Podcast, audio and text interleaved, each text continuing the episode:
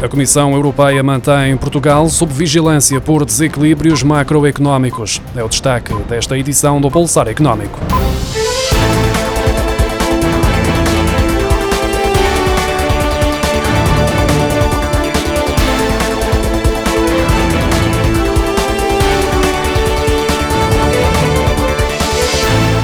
Comissão Europeia mantém Portugal num grupo de Estados-membros para os quais considera justificada uma análise aprofundada aos desequilíbrios macroeconómicos, sublinhando que a crise da Covid-19 agravou as vulnerabilidades que já eram identificadas antes da pandemia. Ao adotar esta quarta-feira a segunda parte do chamado pacote de outono do Semestre Europeu de Coordenação de Políticas Económicas e Orçamentais, depois da divulgação das previsões económicas há duas semanas, o Executivo Comunitário deu início a um novo ciclo de análise de desequilíbrios macroeconómicos, tendo identificado 12 países que considera justificar em análises aprofundadas e Portugal volta a integrar esse grupo, tal como nos exercícios anteriores, sobretudo devido aos elevados níveis de dívida que aumentaram no contexto da crise pandémica. Os 12 Estados-membros para os quais a Comissão Europeia considera prudente a realização de análises aprofundadas ao longo dos próximos meses para determinar a gravidade dos desequilíbrios macroeconómicos são precisamente os mesmos do ano passado, ou seja, Alemanha, França, Espanha, Itália, Portugal,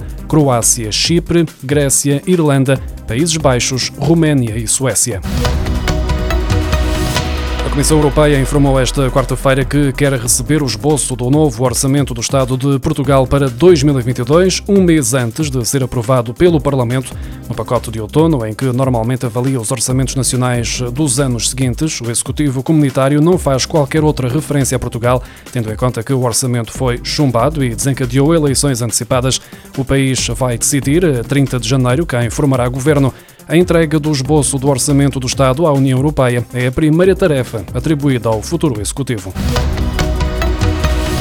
Cerca de 60% dos jovens dos 15 aos 25 anos que consideram viver no chamado interior do país, ouvidos num estudo da plataforma de jornalismo Gerador, ponderam mudar-se para o litoral, sobretudo pelas oportunidades de educação e emprego. De todas as pessoas que responderam ao estudo, 25% disseram que vivem em territórios do interior, mas apenas 17% vivem em conselhos que estão assim identificados pelo Programa Nacional para a Coesão Territorial, o que leva os coordenadores do estudo a concluir que a ideia de interior. Pode ser mais relevante de ser entendida em função do seu significado emocional do que geográfico. O inquérito publicado pela Gerador foi feito entre março e abril deste ano, em conjunto com a empresa especializada em estudos de mercado, que é Metris, e baseia-se numa amostra de 1.200 entrevistas representativas da população em cada região. De todas as pessoas que afirmaram viver no interior, 25% disseram considerar mudar-se para o litoral, em especial na faixa etária dos 15 aos 24 anos, onde chegam a ser 60%. Outra das motivações apontadas para fazer esta mudança para o litoral é uma vida cultural mais ativa e mais variedade de entretenimento, seguindo-se a maior proximidade a amigos e familiares. Já os que vivem no litoral e responderam ao estudo, 10% disseram ter-se mudado desde o interior e 73% destes justificaram a mudança com a procura de mais oportunidades de emprego e formação.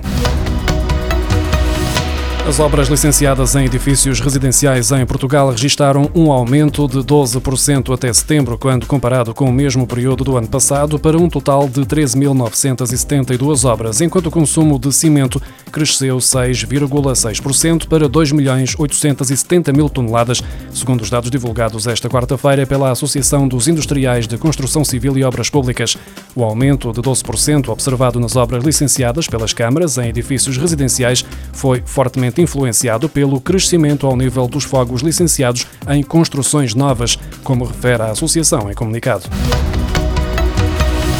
É um facto que a maioria dos portugueses compra quando há promoções, mas também é verdade que há marcas com artigos com descontos o ano inteiro. Esta prática instalada veio reduzir o impacto e interesse em eventos promocionais sazonais como a Black Friday. Os resultados foram apurados no estudo Black Friday 2021, conduzido pela equipa do Portal da Queixa. De acordo com o inquérito, 74,5% dos consumidores são da opinião de que a Black Friday já não faz sentido, tendo em conta as campanhas promocionais efetuadas ao longo de todo o ano. No entanto, para 25,5% dos portugueses, o evento ainda continua a fazer sentido. Questionados se têm por hábito esperar pelas promoções de Black Friday para realizar algumas das suas compras, 50,8% dos consumidores responderam que sim e 49,2% responderam que não. No que diz respeito à Black Friday do ano passado, apenas 30,4% dos inquiridos respondeu que aproveitou a campanha para fazer compras, ao passo que 69,6% responderam que não. Sobre a forma como as compras foram realizadas, 40,1% optaram pelas lojas online, 37,9% pelas lojas físicas e 16% fizeram compras em lojas físicas e online.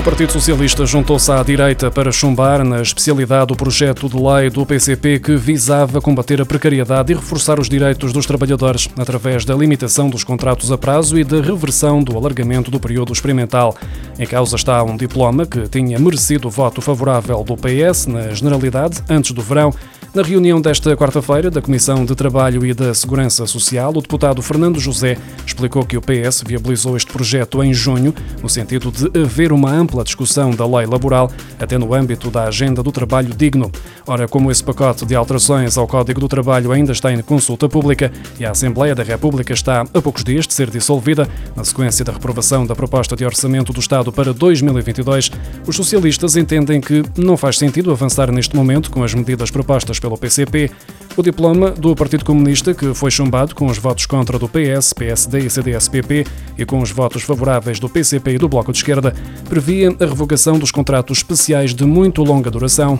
a fixação do limite máximo de duas renovações dos contratos a termo certo, a limitação dos contratos a termo incerto a quatro anos, o reforço do mecanismo de presunção do contrato de trabalho, a criação de sanções económicas fiscais e contributivas para os empregadores que promovam a precariedade e a reversão do alargamento do período experimental para jovens à procura do primeiro emprego e desempregados de longa duração.